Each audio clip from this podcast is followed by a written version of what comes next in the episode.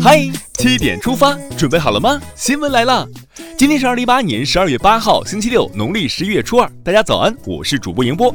先来看看昨夜今晨发生了哪些大事。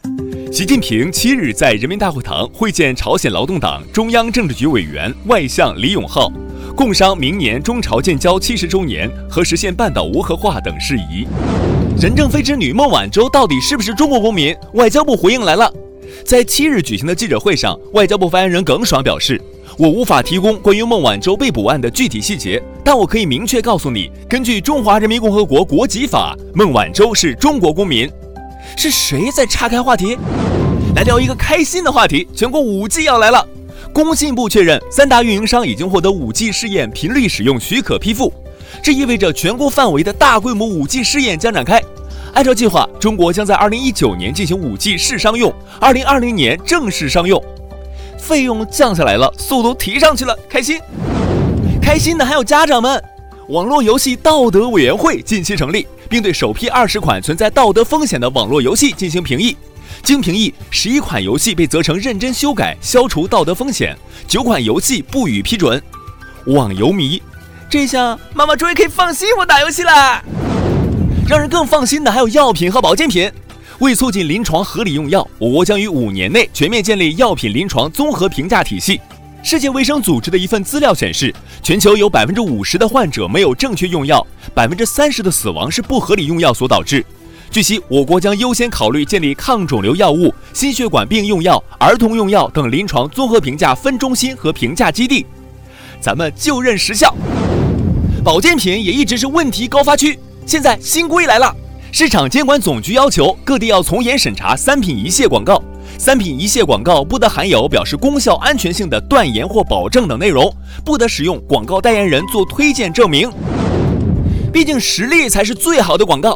看看咱中国航天，实力呱呱叫，谁还打广告？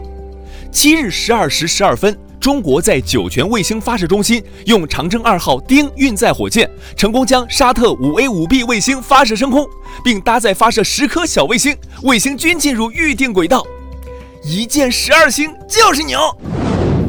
别骄傲，嫦娥四号还要放大招。今天凌晨二时三十二分，我国在西昌卫星发射中心成功发射嫦娥四号卫星探测器，开启人类首次月球背面软着陆探测之旅。广袤天空，等待书写更多中国奇迹。现在关注一条总台独家内容：大快人心！焦点访谈曝光的这家医院已经关门。此前，焦点访谈栏目曝光长春和美妇科医院在手术台上临时对患者加价，将费用从两千八涨到四千八百六十元。吉林卫健委回应，对全省医院非法行医、非法牟利以及内外勾结、利益输送的行为坚决打击。坚持零容忍态度，依法依规严肃处理涉事医院和当事人。接下来了解一组国内资讯。警察叔叔最近很忙。七日，北京成功劝返一名外逃十四年的红通人员刘进回国自首。刘进，原国家食品药品监督管理总局药品认证管理中心综合处处长，涉嫌贪污罪。二零零四年九月外逃加拿大。二零一六年二月，国际刑警组织对其发布红色通缉令。天网恢恢，虽远必追。认清形势，早日认罪。落网的还有四川乐山公交爆炸嫌疑人。七日，四川乐山夹江公交爆炸案嫌疑人卢世兵被抓获归案。经审讯，卢世兵对犯罪事实供认不讳。炫耀将艾滋传染给女大学生的男子也抓获了。前不久，一男子在微信群里大肆炫耀将艾滋病传染给一名大二女孩，引发关注。近日，民警将孟某某抓获。孟某某供述。为了引起网民关注，他编造虚假信息，还配发了一张女友背影的照片。经检测，孟某某未感染艾滋病毒，目前已被依法行政拘留。编造自己有艾滋的谣言，看起来是太闲，太闲可以看看画展，还能陶冶情操。六日，明朝宫廷画丝路山水地图在香港科学馆开幕，这是首次公开展出。该地图东起嘉峪关，西达天方国及现在的沙特阿拉伯麦加。反映了明朝时代丝绸之路的面貌，就一个字儿美。比看画更美的当然是放假了。目前，福建、广西、河南、山西等十余省份出台独生子女护理假。此外，湖北、黑龙江、四川、宁夏等地还规定，非独生子女也可享受这一待遇。常回家看看，哪怕给妈妈刷刷筷子、洗洗碗。回家看看的路上，咱们可得守规则，比如按票乘车。近日，包头开往大连的快五六次列车上又现霸座女子，在乘警劝阻无效，将她带离时，女子还辱骂乘警。目前，该女子被行政拘留。谁给你的权利霸座还骂人呢？清华大学最近有两个学生上了热搜。近日，有网友称清华大学学生情侣马某妮和宋某瑞私生活混乱，两人因此分别被取消本科生资格和保研资格。对此，清华大学工作人员称，被取消相关资格的信息不实，院系正在讨论调查中，具体情况会有通报。看完身边事儿，仍把目光转向国际。当地时间六日，美国国会通过了一份短期支出法案，暂时避免了联邦政府的停摆。此前，特朗普坚持要求国会通过五十亿美元的美墨隔离墙建设预算，但民主党人却寸步不让。此外，两党在另外七项联邦预算案上也存在争议，导致了联邦预算案的难产。六日，古巴首次开通手机互联网，有五百三十万用户申请手机上网服务，约占古巴人口总数的一半。在价格方面，一兆需要花费十美分，套餐的话从七美元六百兆到三十美元四 G 不等。